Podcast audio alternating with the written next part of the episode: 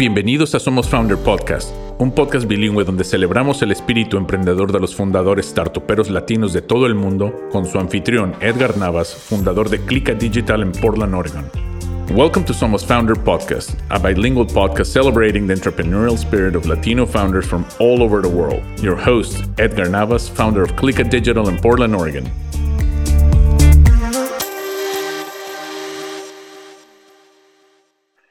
Hola, muy buenos días. Bienvenidos a todos de regreso después de unas este, merecidas o no merecidas vacaciones. Un verano, espero que hayan tenido un verano espectacular y bueno, todos de vuelta a la semi-normalidad. Eh, pero hoy le quiero dar la bienvenida a Lina Sánchez, CTO y cofundadora de Qubit o Qubit eh, desde Cali, Colombia. Lina, buenos días, ¿cómo estás? Hola Edgar, buenos días, gracias por la invitación. No, Un gracias por placer estar estar aquí. acá. Igualmente, no, no, no, igual, este, y felicidades ante todo. Este, comenzamos esta nueva temporada de, de Somos Founders Podcast con las nuevas ganadoras de este nuevo, de esta cuarta cohorte de eh, Startup Empodera. Felicidades por ser una de las, de las ganadoras de este fenomenal programa, este, a mi, a mi opinión. Y pues cuéntanos un poquito, eh, o sea, tú eres de Cali, pero ¿de dónde vienes y cómo llegaste a se- a ser fundadora de una startup? Eh, sí, bueno, yo soy de Cali. eh, digamos que he estado en el tema de emprendimiento y pues, de startups como 10 años, eh, más o menos. Eh, trabajaba para un broker, pues yo soy más como del área fintech, así que bueno, trabajaba para un broker de metales preciosos. eh, en ese tiempo había una plataforma en Estados Unidos que se llama Betterment. Eh, y que era como un robot advisor para acciones y yo, bueno, dije, quiero hacer eso mismo aquí en Colombia. Eh, empecé a hacerlo y bueno, no era el timing, me fue muy mal con eso. Eh, pero sin embargo, pasé a una convocatoria eh, de Nesty Pilots FinTech eh, y ahí nos dijeron como, bueno, eso que estás haciendo no lo puedes hacer con criptomonedas, eh, estoy hablando más o menos 2015. Entonces empezamos a, a empecé a crear pues como todo este tema de, de, de, de asesorías y de señales de trading basados como en algunos movimientos eh, para, para criptomonedas. Y eh, pues ahí empezó como toda mi conexión con el tema cripto y con, con todo el tema blockchain. Eh, desarrollamos eh, Crypto Trading, que es un peer-to-peer conectado que está conectado al sistema bancario. Eh, tuvimos un Etsy eh, y con ese dinero dijimos, bueno, ¿qué vamos a hacer? Siempre pensé como lo que va a trascender más allá de, de las criptomonedas es blockchain y, de- y quería encontrar un caso de uso eh, para, para blockchain, ¿no? Eh, pues porque Claro. como que sentía que había una tecnología muy potente, pero como que subestimada en los usos, ¿no? O sea, como que era muy potente, pero estábamos haciendo cosas como que no aportaban mucho valor a, a, creo yo, pues, a la A la sociedad. sociedad. Entonces dije, bueno, no, hagamos algo. eh, y encontramos que el caso de uso más inmediato desde el punto de vista de nosotros eran pues, los tickets y así nació Qubit, que es un NFT ticketing marketplace en Latinoamérica. Sí, no, pero mira, eso, eso a mí ahorita estaba, bueno, lo escuchamos de moda, Web3, pero em, en- en- mucha gente está escuchando NFTs, blockchain y Bitcoin o criptomonedas. Mucha gente no sabe ni por dónde empezar, ¿no? O, o, mucha gente cree que sabe y, y realmente no sabe qué, bueno, qué, qué es, qué es el Web3, cómo, eh, digo, lo, lo hemos hablado aquí en otras, este, en otros episodios, pero ¿tú cómo, te- cómo llegaste a este, a este movimiento, al- a la parte de Web3? ¿Qué fue lo que te impulsó? Bueno, eh, cuando nosotros empezamos con, con este tema de, de señales para, para comprar y vender criptomonedas, eh, éramos, o sea, literal, yo creo que éramos los únicos en el mundo que estábamos haciendo eso. Y estábamos haciendo este proyecto para, unos, para un cliente que nos decía que nos pagaba un dólar por cada usuario. Eh, entonces, bueno, en principio eran apenas como 300 clientes, así que pues no era mucho ingreso, pero cuando todo el mundo empezó a ver que, que no había otro proveedor de esa información para comprar y vender criptos, porque en ese tiempo pues las subidas de las criptos eran de 3.000%, 2.500%, o sea, todo el mundo estaba haciendo dinero con eso. Eh, entonces, digamos que este señor sí era muy potente en el tema de marketing y esto se disparó mucho y entonces él dijo, no, yo ya no les puedo pagar un dólar por cada señal o por cada usuario porque ya eso Claro, sumaba un poco de plata. Entonces, bueno, hicimos ya como más bien un desarrollo para ellos, que era como un software as a service y, y funcionaba más o menos así. Entonces, eh, el tema de las criptomonedas para nosotros fue pues fue increíble, o sea, realmente a nivel personal fue un, un, un avance financiero y, y personal muy importante. Y digamos que a raíz de esto, de que estaba en el tema solamente de criptos, pues yo empecé a indagar sobre el tema de blockchain, ¿no? Y entonces me estudiaba eh, la blockchain de todas las criptos eh, en las que íbamos a, a, enviar una recomendación, o sea, yo me sabía todo lo que había detrás de cada una de las blockchains y, y, y sabía cómo funcionaban, cómo eran, cómo eran sus algoritmos, digamos, de, de minado, o sea, todo lo que quieras saber sobre eso, me lo sabía desde la parte teórica. Entonces empecé a dar también como, como unas clases y unas mentorías sobre eso y también pues digamos me, me, me fue muy bien pero después dije, no, o sea, yo quiero más que ser como una historiadora, quiero, quiero, o sea, quiero poder hacer algo con esto, ¿no? sí. Entonces, bueno, yo soy financiera, entonces empecé a estudiar primero pues como programación y todo eso pues por mi cuenta. Y bueno, luego estuve eh, con algunas instituciones ya pues de, de un poco más de prestigio estudiando este tema. Y ya digamos de forma autodidacta fue que yo empecé a, a desarrollar proyectos ya basados en, en blockchain. Y así fue que, que, que, llegué con este tema. Y yo pues desde que conozco cripto y Web3 en 2015, o sea, yo ya no he vuelto a mirar para otro lado, esto es amor a primera vista y ahí estoy desde ese momento. Wow, pero entonces, o sea, tú tienes ese, em, esta, esta parte financiera, y, pero ahorita es la CTO de, de. Qubit, Qubit, y, y bueno, todo completamente autodidacta, ¿no? Entonces, no, tú, tú no- eso no estudiaste en la universidad, esto fue algo que solamente te apasionó y dijiste, wow, yo me quiero, me, quiero me quiero clavar al 100% en esto para, para absorberlo todo, ¿no? Sí, por supuesto no empecé todo de cero. eh, yo ya había hecho como algunos estudios, digamos, como en la parte de, de programación, eh, porque lo que hacía antes con Bootstrap, digamos, me lo demandaba así. Eh, y era muy como algoritmos, eh, nosotros somos muy de, de la parte como eh, cuantitativa, eh, más que técnica y fundamental, digamos, en temas de trading. Entonces, como que eso nos ayudó mucho. De Ah, hecho, nosotros también vendimos un algoritmo eh, basado en frecuencia Fibonacci eh, a un cliente que, pues, que nosotros desarrollamos. Eh, entonces, digamos que ya venía como con un poco este background del lado finte y del lado, pues, técnico, eh, y pues como toda la historia o todos los fundamentos que me sabía de todas las blockchain y de todo lo que había alrededor de ellos. Entonces, digamos que sí fue un paso un poco más fácil y, por decirlo de alguna manera, más natural para mí, Claro, eh, digamos, como, como, como empezar a hacer estas cosas.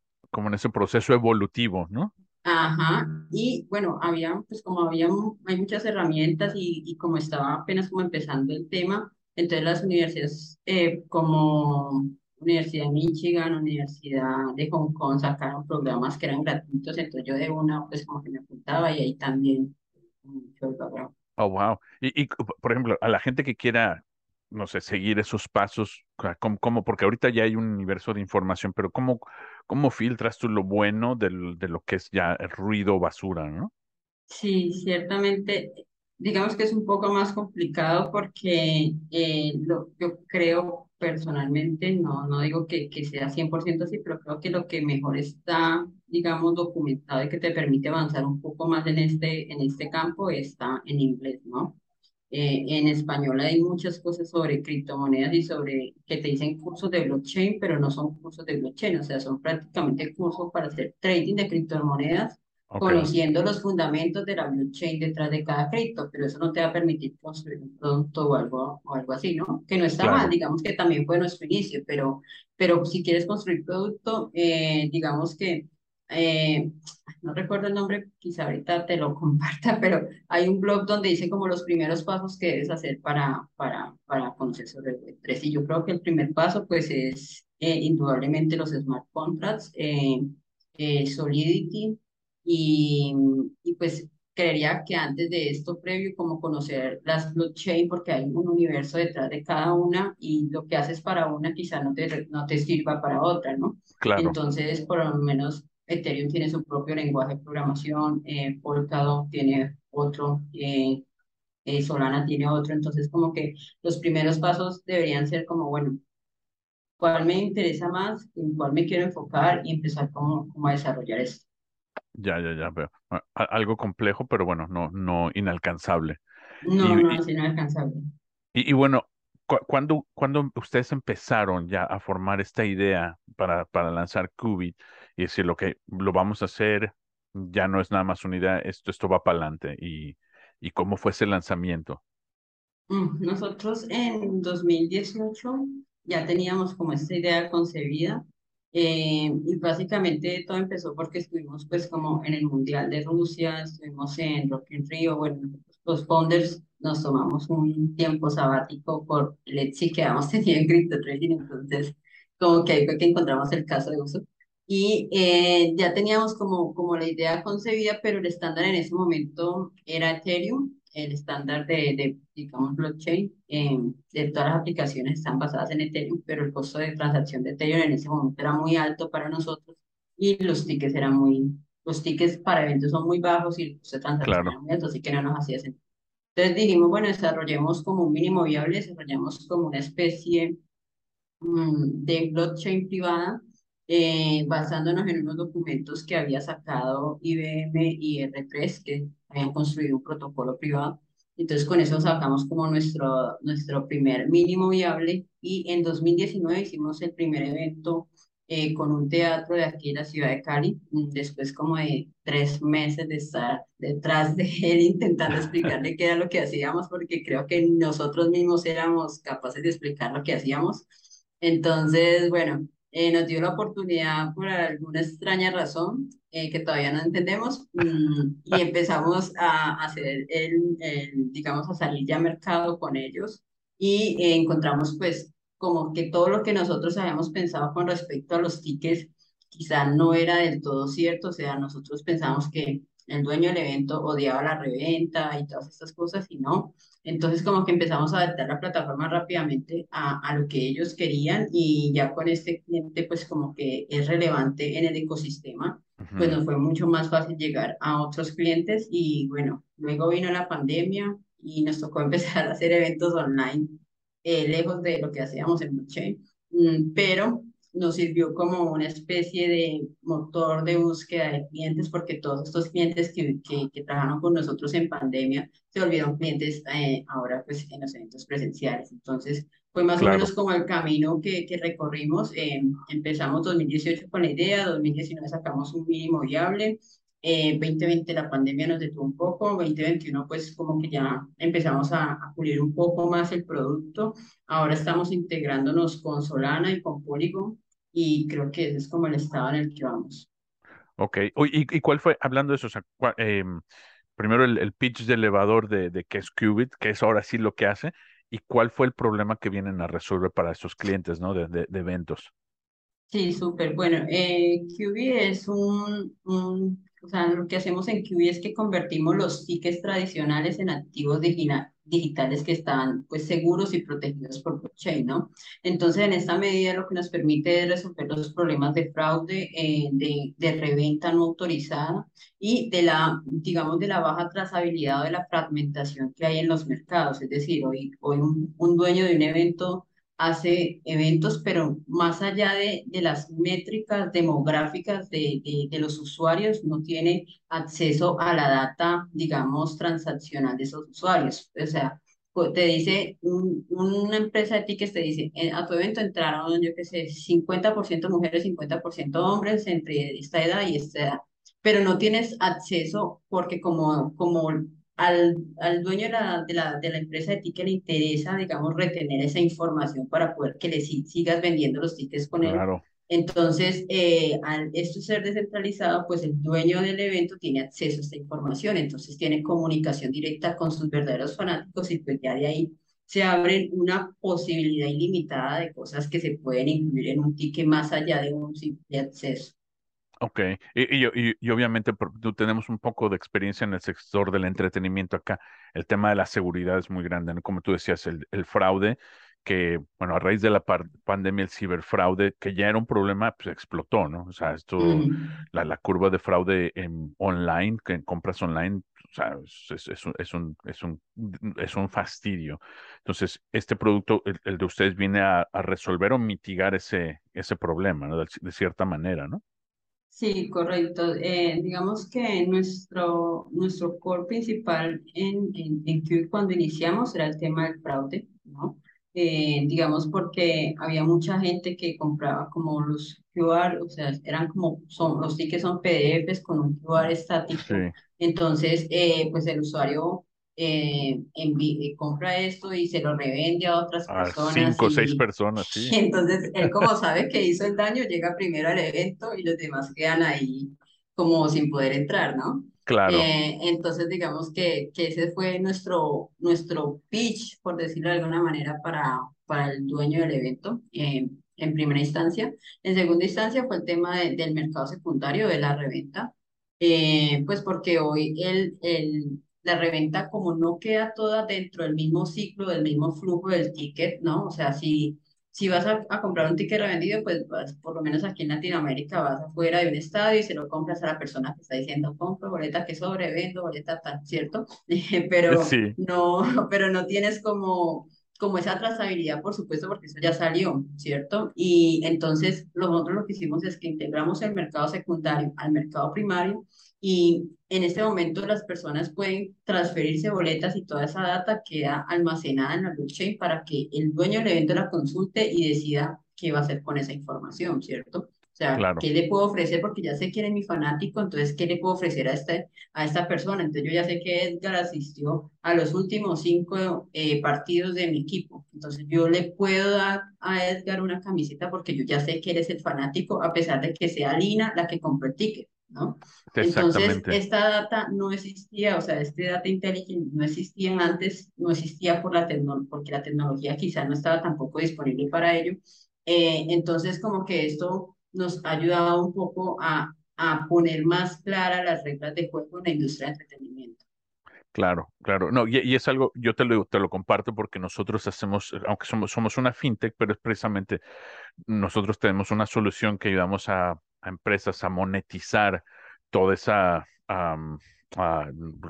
toda esa base de datos de, clientes, ¿no? Entonces decíamos, e, era un problema muy similar que decimos, mira, tú tienes toda esta gente, no sé, asisten cinco mil, diez mil personas a tu, a tu evento y cuando se van, no sabes ni quiénes son. A lo mejor tienes un teléfono, un correo, pero a cuántos a cuántos conciertos o partidos, bueno, sobre todo conciertos, ¿no? Asiste una persona. Acá en Estados Unidos son muy caros, entonces a lo mejor vas a uno o dos al año y luego, ¿qué haces el resto del año, no? Este, con ese, o sea, tú estás, lo, que hicimos es abrirles los ojos, decir, tienes una mina de oro, ¿no? Si tienes, eh, aquí hay compañías grandes que hacen eventos muy seguidos y, y asisten 10 mil, 5 mil personas cada mes. Y dices, oye, eh, y, y, todo el resto del año esa gente los puedes monetizar. Entonces, esto es lo que podemos hacer por ustedes, ¿no? Pero tienes razón, el tema, aquí nos dimos cuenta, el tema del fraude ah, con, con, el boletaje, eh, con los tickets, era impresionante, como tú decías, eso, con, un simple QR code, con un pantallazo, se lo pasaban a todo el mundo y, claro, llegaba gente y, y, se armaban las, las peleas afuera. Mira que eso pasó hace poco en la Champions League ¿no? En la final fue eso lo que pasó, lo único que cambiaba del boleto original al falso era el tipo de fuente, el resto era exactamente el mismo y por eso fue que se demoró en empezar la, la final, ¿no? Entonces sí es un problema de hecho global, ni siquiera es que solamente nosotros por ser latinos somos los que lo hacemos, no, o sea, es un tema. No, no, no. Y, y, y, todo eso va al crimen organizado, ¿no? Porque Mucha, eh, cuando decimos que el crimen cibernético explotó, no es de una transacción, no, son carteles de, o gente organizada y, que dice, mira, que hay una vulnerabilidad, explótala y eso corre, pero como incendio forestal, con vientos de huracán, o sea, se hace, y de repente todo el mundo tiene ese problema, ¿no? Y, y, exactamente como tú dices, nadie está inmune desde los promotores de eventos pequeños hasta la UEFA, ¿no? Este, y vamos a ver en el mundial a ver qué con qué chistes salen.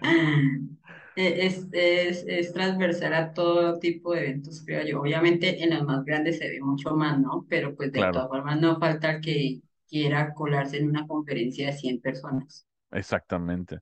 Y entonces, ¿cómo fue? Bueno, tú dices, ¿cómo fue muy difícil uh, llegar a ese primer cliente? ¿No? Y tú dices, no, todavía no entienden las razones por las cuales dijo que sí, pero bueno, dijo que sí. Entonces, de ese cliente al segundo, ¿qué fue lo que empezaron a ver para decir, ok, nuestro producto, sí vamos por este camino o tenemos que ir para otro lado? Sí, eh, digamos que eh, lo que nos llevó a los siguientes clientes fue el Data Intelligence precisamente. O sea, como que les, en principio les hablamos de fraude, reventa, todo eso y como que decían, ah, sí, muy cool, pero como que no, no es un dolor tan fuerte, o sea, me lo puedo mm. aguantar, ¿cierto? Eh, mientras que le decíamos, pero lo que acabas de decir, pero mira, están, hay gente asistiendo a tus eventos todo el año y no tienen ni idea quiénes son, ¿cierto? Entonces, nosotros te estamos proporcionando esta data entonces, yo creo que ese fue como el, el insight que nos ayudó, como este es el pitch correcto para los clientes. Eso, digamos, de cara antes de pandemia. Ya después de pandemia, como durante la pandemia hubo un, un boom de los NFT como tal, entonces ahora mucho de lo que nos funciona es como el insight de, de incluir estos NFT experience en, en, en su flujo de, de eventos y estos NFT de VLAN acceso a cócteles, a patinetas, a que si tienes tantos tickets coleccionados puedes acceder al sexto evento gratis, como cosas así. Entonces, este es como, como el nuevo insight y creo que en últimas casi todo lo mismo es data, solo pues que dicho de otra manera. Exacto. Y, y, también, mira, hay mucha gente que ha escuchado, eh, yo creo que todo el mundo ha escuchado de NFTs, pero yo creo que lo relacionan mucho con dibujitos y cosas.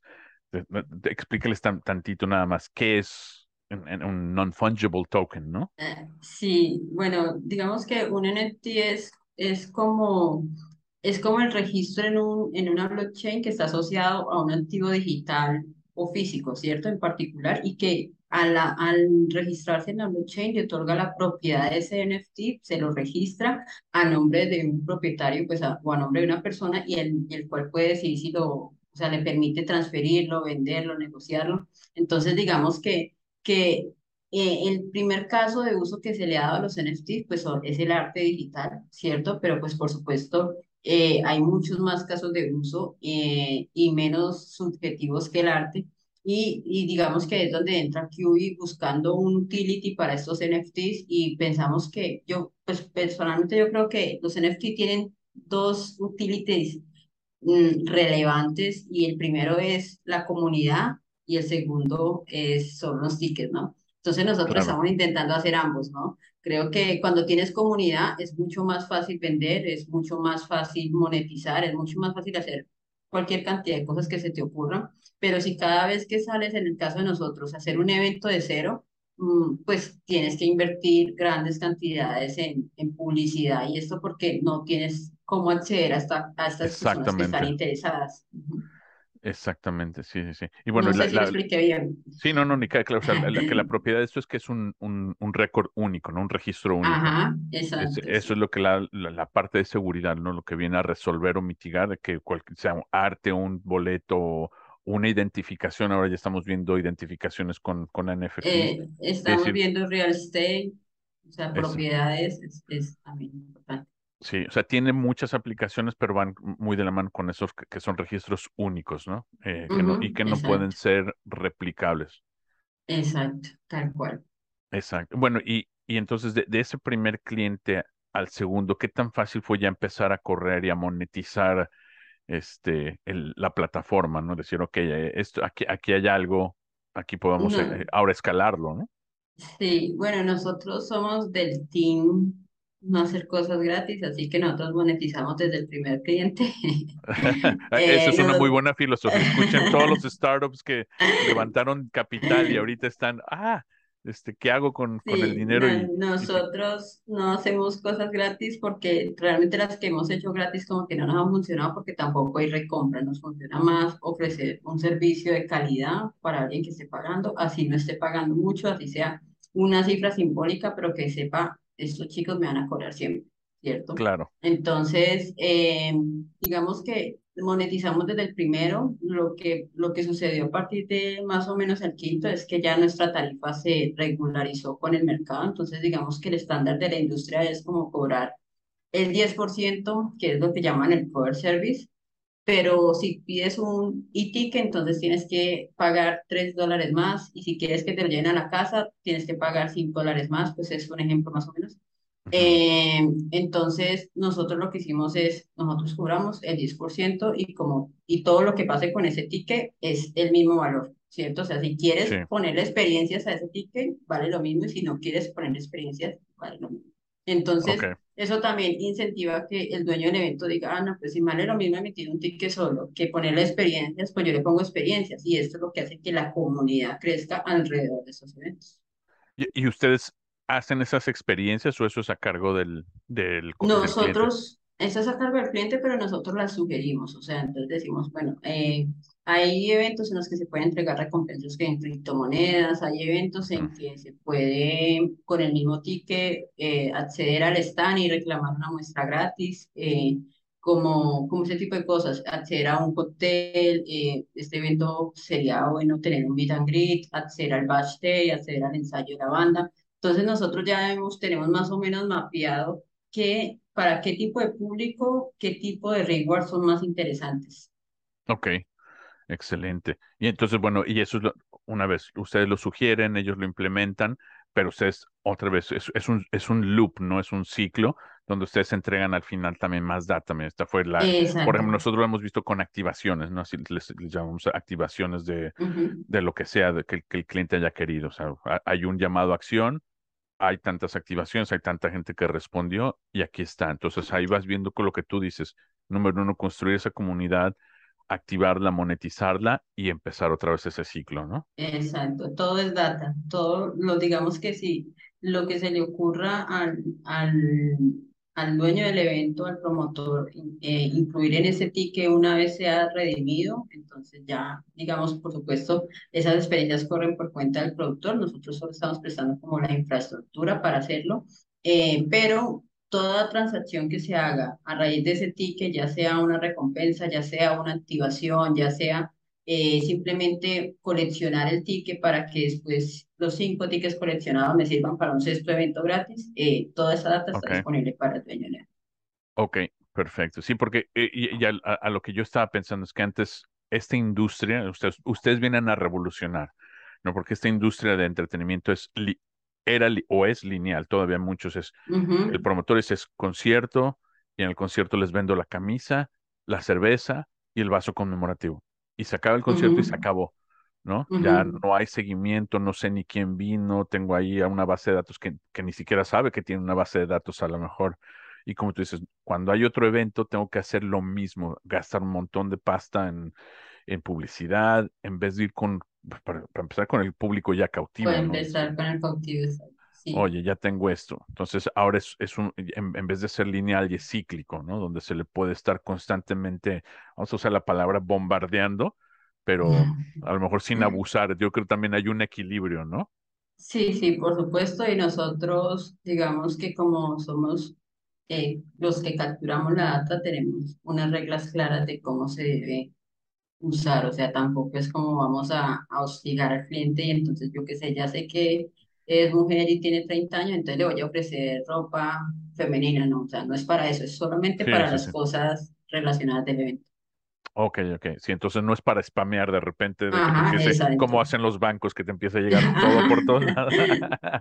sí, sí, no, no. Nosotros somos claros en eso porque, pues, en última, nosotros somos los responsables de, de, de esa captura, ¿no? Entonces, hay, y a nosotros nos gusta que nos estén, o sea, nosotros hacemos con, con los clientes lo que nos gusta que hagan con nosotros, ¿verdad? Que la experiencia sea memorable de principio a fin, pero que si hay algo me lo, me lo comuniquen, pero que tampoco me estén enviando todo el tiempo o que mi base de datos esté vendida por allá y me ofrezcan hoy un curso de Excel y yo no estoy interesado en un curso de Excel como ese tipo. Claro, claro. No, no, no, eso tiene totalmente sentido y, y, y, es bueno porque es parte de la responsabilidad social, ¿no? También de qué hacer cuando uno tiene mucha data, no, no nada más llegar a spamear a ver qué, a ver qué pega, ¿no? Y, y, bombardear a la gente con cosas innecesarias. Pero, oye, Lina, y, y bueno, todo eso, tú, tú, mencionaste que, bueno, tuvieron un, un exit, eh, se tomaron un tiempito para viajar, para explorar, pensar, y, y cómo, fun, eh, o sea, cómo iniciaron ya Qubit, eh, eh, con, con, con, la primera inversión fue de ustedes y las, ¿qué, más han recibido de inversión para seguir escalando el negocio? Bueno, nosotros hemos bootstrapeado todo, todo el tiempo. digamos que la primera inversión pues era como parte de estos recursos que hemos recibido de Etsy, porque la fundamos los mismos founders de la pasada los mismos socios, creo que debería haber dicho, de la pasada. Entonces... Ah, es el mismo eh, equipo. es el mismo equipo. Genial. Entonces, eh, digamos que estábamos pues comprometidos como con esta visión, entonces pues estábamos 100% dedicados a, a esto. Em, como los primeros, pues como lo que te comentaba, los clientes siempre le hemos cobrado así sea algo muy pequeño, entonces nosotros básicamente lo, lo que estábamos poniendo de nuestra parte al final era como nuestro tiempo que no lo cobrábamos, ¿sí? Eh, Y eh, empezamos a bootstrapear y eh, hicimos métricas, encontramos, pues encontramos como cuáles eran los verdaderos dolores del mercado, porque como te digo, cuando nosotros llegamos pensamos que vamos a acabar con la reventa y ya nadie va a volver a revender porque esto es más, no, entendimos realmente qué le pasaba al mercado y el año, ah no, este año, sí, este año entramos a 500, eh, recibimos una inversión de 500, eh, ahorita pues estamos con StarPad que también nos da un gran, eh, estamos en este momento con un gran en Solana, Solana Foundation, y tenemos unos ángeles inversionistas y sí, justamente pues como que recién abrimos nuestra ronda y apenas digamos vamos por una ronda pre aunque nosotros ya no somos ni pre-revenue ni pre-product, porque pues ya tenemos como estas cosas. Productos, tracción, sí. eh, pero pues estamos ahí como, como en ese camino, eh, no obstante pues nuestro, nuestro, digamos que nuestra, nuestro core es como el bootstrapping, ¿no? O sea, como que estamos buscando inversiones para crecer mucho más rápido, porque no dejamos de crecer, pero pues creemos que con inversión podemos hacer, eh, aumentar equipo, el área comercial y bueno, pues, de forma más acelerada, pues que en últimas es el fin de una startup. Eh, bueno, uno de los objetivos de una startup no es el fin. Eh, y estamos pues como en ese proceso, pero sí hemos sido más traperos ahí. Intentamos sacar cosas. no, yo, yo, yo creo que es el espíritu de todos, ¿no? Que exprimamos hasta el último mm. de lo que con lo que tenemos y, y, yo creo que nos hace más resilientes no más también más creativos mucho más creativos cuando no hay mm. cuando no hay recursos. Sabemos hacer magia ah totalmente sí. no si yo te contara las historias de cuando la magia que hemos hecho porque mira eh, aquí y lo, estamos viendo creo que ahorita no hay muchos startups que han levantado mucho dinero con valuaciones exorbitantes bueno yo creo que eso ya se acabó Ah, y ahora eh, lo que estamos viendo es que hay, startups con mucho dinero pero sin producto, ¿no? O con, o, o, con un producto, más, más bien no, no, con un, no con un producto, sino sin clientes. Y ahora tratando de hacer lo que tú dices, ¿no? Magia de ver de dónde sacan este revenue, de dónde sacan ventas para justificar ese, ese eh, bueno, esa, inversión, esa evaluación, bueno, no nada más la evaluación, sino el que ya recibió ese dinero y pues ese dinero no debe estar en una cuenta nada más parada, ¿no? Entonces... Sí, yo creo que, que eh, pues la coyuntura económica actual cambió un poquito esas reglas, ¿no? Creo que 2021 fue un, un, un año muy generoso con el tema del fundraising para startups. Eh, creo que pues ahora como todos los nervios que hay alrededor de una posible estanflación y bueno, todas estas cosas, eh, creo que, que cambia un poco las reglas de juego. No obstante, pues nosotros no estamos en contra de levantar capital, sino que como nosotros teníamos un producto que quizá no, o sea, estamos un poco adelantados más bien a, a, a, la, a la época, a lo que estábamos construyendo. Consideramos que era un poco más complejo explicarle esto a, a un inversionista, mientras que ahora ya pues, casi todo el mundo conoce por lo menos la palabra NFTs, entonces ya es mucho más fácil explicar. Y si tienes revenue, pues el, el inversionista puede que no entienda, pero por lo menos te va a escuchar y decir, bueno, si están vendiendo es por algo. Creo Exactamente. Yo, ¿no? no, no, total. Sí, sí, sí, porque ya no son términos tan abstractos, ¿no? Ajá. Ya no, ya, a ver, ya no es una idea, ya es algo que se está monetizando, que está avanzando y que obviamente si alguien está comprando es porque ahí hay algo, ¿no? Exacto.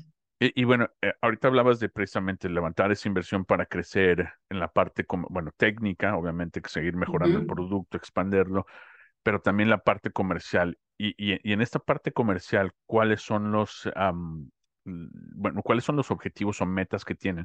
¿Están en Colombia ahorita únicamente o, ya están operando en otros países?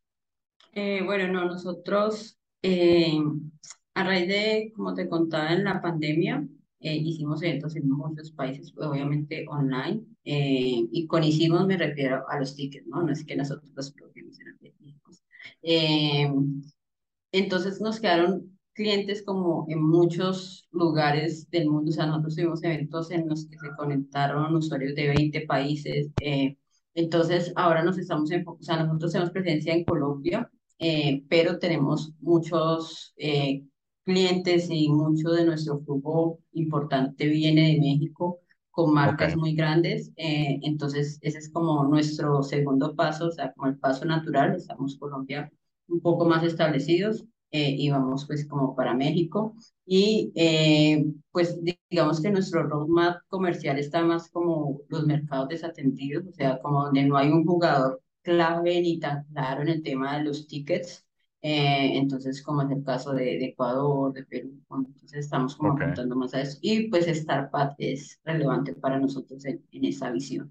No, absolutamente. Eh, eh, y, yo creo que las enseñanzas que les van a hacer, bueno, no nada más dentro del programa, pero las mismas empresarias, tus colegas, va a ser, y es lo que hemos escuchado de las otras cohortes, ¿no? De, de, ese, tema de colaboración entre, entre mujeres fundadoras es increíble. Sí, me ha tocado, pues, afortunadamente, entrevistar casi a todas y ha sido, eh, eh, yo creo que todas coinciden con ese, con ese sentimiento, ¿no? Es con lo que les pregunto, ¿qué, ha sido lo mejor que has, que has sacado? Y, y, siempre, o sea, obviamente la inversión siempre es buena, ¿no? El grant es bueno, el dinero ayuda, pero sí, exactamente.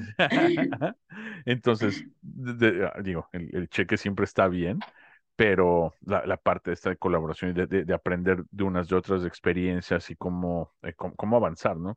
Eso es lo, mm, ha sido primordial para muchas.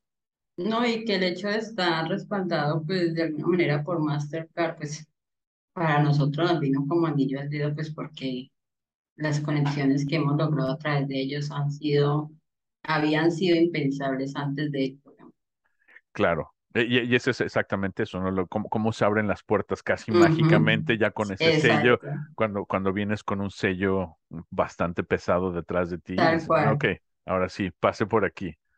Tal cual, nosotros decimos como, ay, esto fue muy fácil. como que estábamos acostumbrados a detrás de un cliente tres meses y ahora como que, bueno, listo, estamos a un correo de distancia, como que... Exacto, sí, sí, sí. Bueno, y, y, y eso va a acelerar, bueno, por, eso es una aceleradora, ¿no?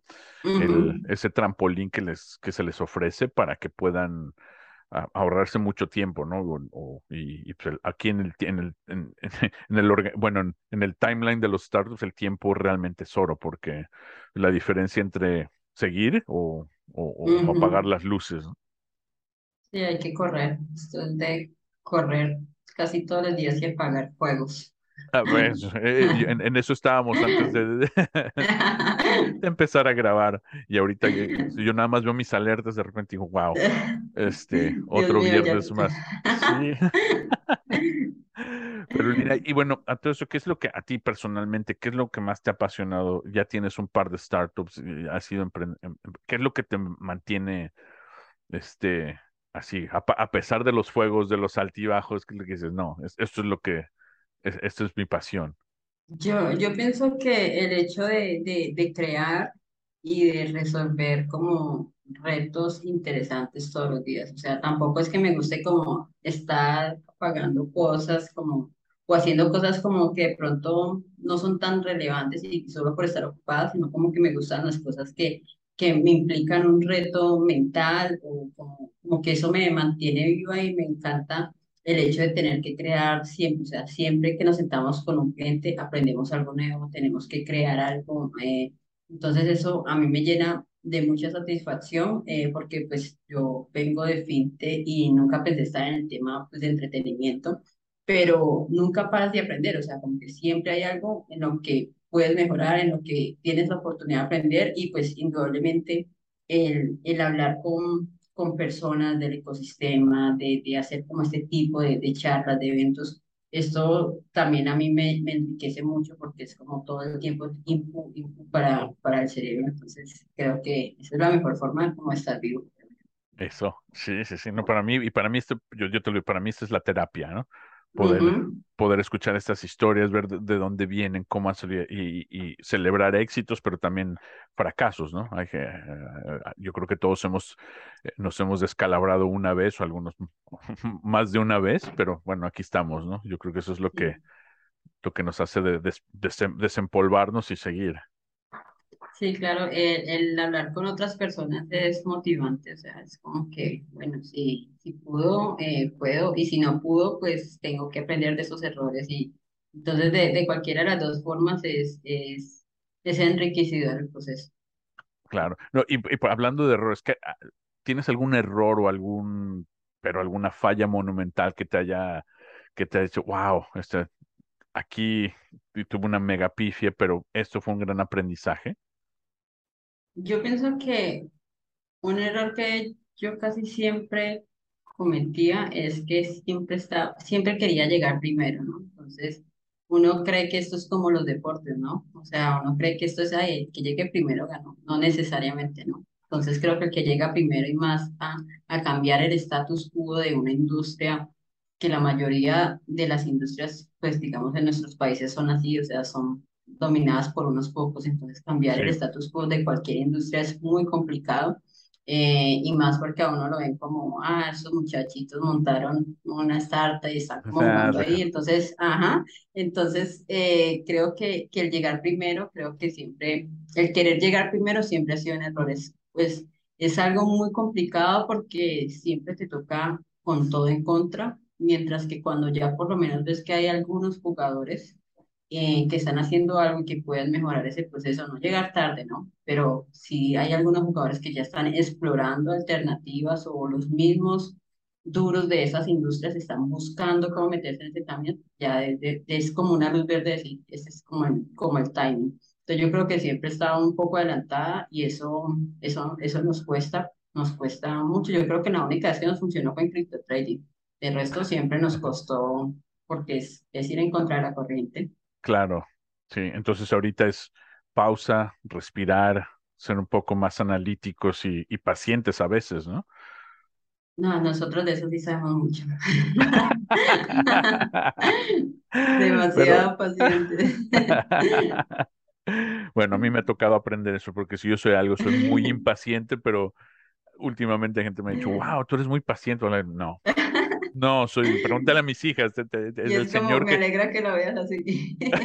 sí, entonces quiere decir que, que todas esas sesiones de, de, de, de respirar están funcionando. Pero bueno, Lina, y oye, y, y, para, para concluir este, este gran episodio, me, me ha dado mucho gusto volver a empezar, me da mucha energía para seguir haciendo lo que hacemos. ¿Qué es, qué es, lo, que, eh, qué es lo que podemos hacer ahorita para Qubit? O sea, la gente que esté escuchando nosotros, ¿qué es lo que necesitan ustedes ahorita? Además de dinero, que mm. dinero no tenemos, eso sí te digo. Eh, bueno, entonces descartada esa parte. Eh, yo creo que a nosotros nos sirve mucho personas que nos puedan contactar con con el tema de creadores de eventos, de artistas, de, equipos de fútbol o de clubes deportivos, eso a nosotros nos genera mucho valor porque es como la oportunidad de mostrar lo que estamos haciendo pues como a otra escala, ¿no?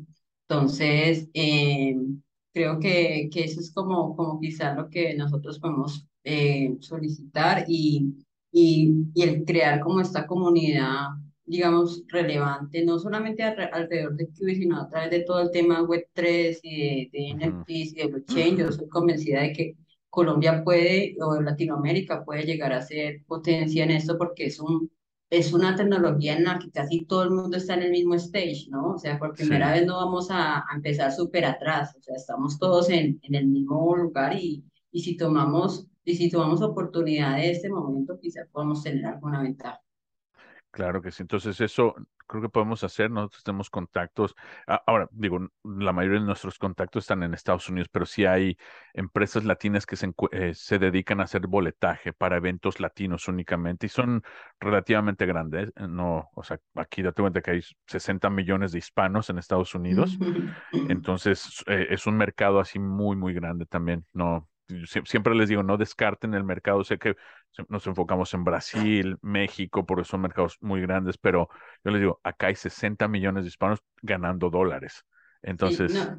Nosotros, nosotros hemos hecho eventos en Estados Unidos y es precisamente pues para hispanos y nos, pues, nos ha ido muy bien pues porque lo que tú dices, ganan en dólares y entonces como que ese no es el problema. Exactamente, sí, sí, sí. No, bueno, cuenta con eso porque hay, y como te digo, nosotros habiendo hecho eh, eh, temas en entretenimiento, si tenemos algunos contactos, vamos a hacer algunas intros. Ya, ya, ya yo, tengo un par en mente, sí. Súper, Edgar. Sí, sería de gran valor. Bueno, Lina, ¿y dónde las podemos encontrar en redes, en la, para que se contacten con ustedes la gente que, que pueda aportar o que quieren, quiera saber más de, de Qubit? Eh, bueno, nuestra página es boletosqubit.com eh, y pues en redes estamos como boletos también. Y pues ahí está, en la mayoría de páginas lleva al canal de WhatsApp y nosotros ahí podemos conversar. Y es Qubit con Q, Q-U-B-I-T. Así es. Pues Lina, muchísimas gracias por haber estado con nosotros. Te agradezco eh, haber compartido este, este, espacio con nosotros en un viernes. Sé que estás súper ocupada, y la puerta siempre queda abierta para que después vuelvas y nos cuentes en un año, seis meses, dos años, cómo han avanzado, ¿no? Claro que sí, no, a ti gracias por, por la invitación, por, por escucharme y por ayudarnos a, a compartir lo que estamos haciendo aquí. Muchísimas gracias a todos por escuchar. Nos vemos la próxima semana. Chao. Gracias por acompañarnos en Somos Founder Podcast y sintoniza la próxima semana para un nuevo episodio y no olvides suscribirte en somosfounderpodcast.com para recibir actualizaciones sobre los próximos programas. Thank you for listening to Somos Founder Podcast and please join us next week and don't forget to subscribe at somosfounderpodcast.com for updates on upcoming shows.